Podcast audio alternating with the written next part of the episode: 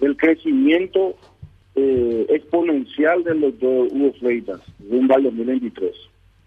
Un estancamiento, un estancamiento del proyecto que lidera el presidente del PLRA, un crecimiento exponencial que todos los días se traduce en adhesiones de nuevos referentes, que se traduce en reuniones multitudinarias, que se traduce en presentación de candidaturas como la que vamos a tener mañana en Alto Paraná, porque con, con, con, el otro candidato no se puede hablar la alternancia.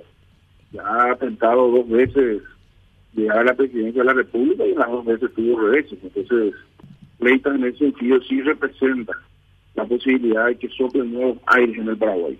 O sea, imparable, un, proyecto imparable, un proyecto que ni, Satanás podrá parar, menos Efraín, ¿verdad?